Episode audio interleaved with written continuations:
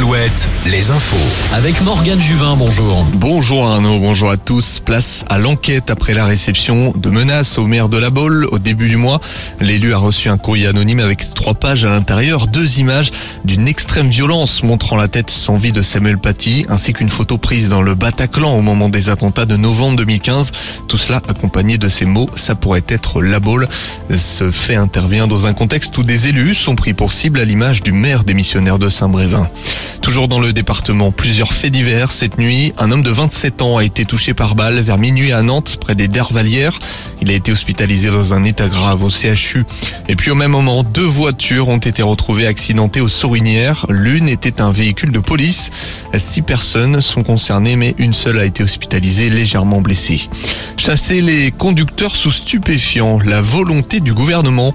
Elisabeth Borne annonce ce dimanche que les sanctions pour conduite sous drogue seraient sans doute renforcées en juillet.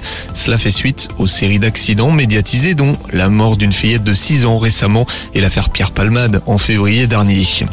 Le FC Nantes flirte avec la Ligue 2. Les Canaries ont une nouvelle fois perdu et se retrouvent à deux points d'Auxerre, défaite 2-1 à Lille.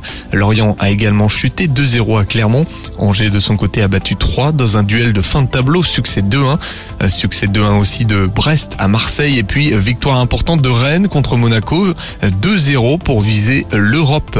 Dernière étape des boucles de la Mayenne. Aujourd'hui au programme 167 km entre Monstur et Laval. Départ à midi 25. Hier, Arnaud Desmar a remporté l'étape, mais le coureur espagnol Lascano reste leader au général.